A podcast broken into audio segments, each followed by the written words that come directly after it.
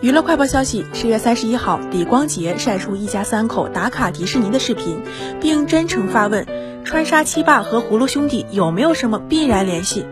随后，他的老婆隋以萌转发并幽默地说道：“有，目前幸运数字都是七。”视频里的李光洁完全就是迪士尼小白，来到达菲熊的身边，却说看小猴子。被老婆嘲笑之后，就连他自己都不好意思地笑了，眼睛鱼尾纹抢镜。